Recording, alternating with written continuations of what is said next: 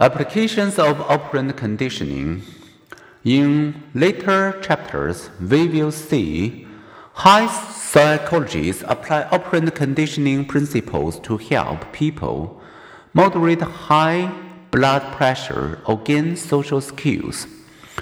Reinforcement technologies are also at work in schools, sports, workplaces, and homes and these principles can support our self improvement as well.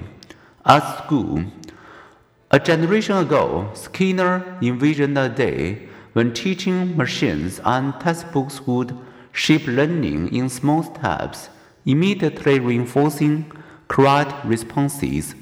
He believed such machines and texts would revolutionize education and free teachers to focus on each student's special needs. Stand in Skinner's shoe for a moment and imagine two math teachers, each with a class of students ranging from whiz kids to show learners.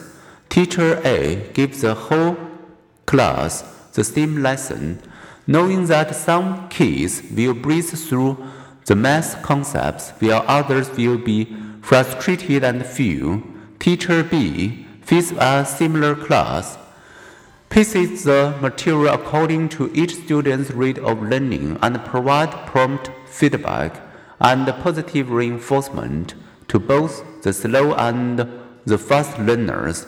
Thinking as Skinner did, how might you achieve the individualized instruction of teacher B? Computers were Skinner's final hope Good instruction demands two things, he said.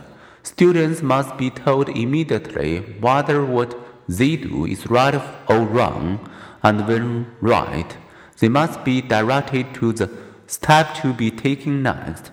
That the computer could be teacher B, pacing math drills to the student's state of learning, quizzing the student to find gaps in understanding, giving immediate feedback, and keeping flawless records.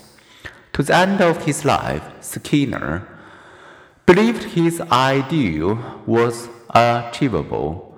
The predicted education revolution has not occurred, partly because the early teaching machines often trained rote learning, not deep processing.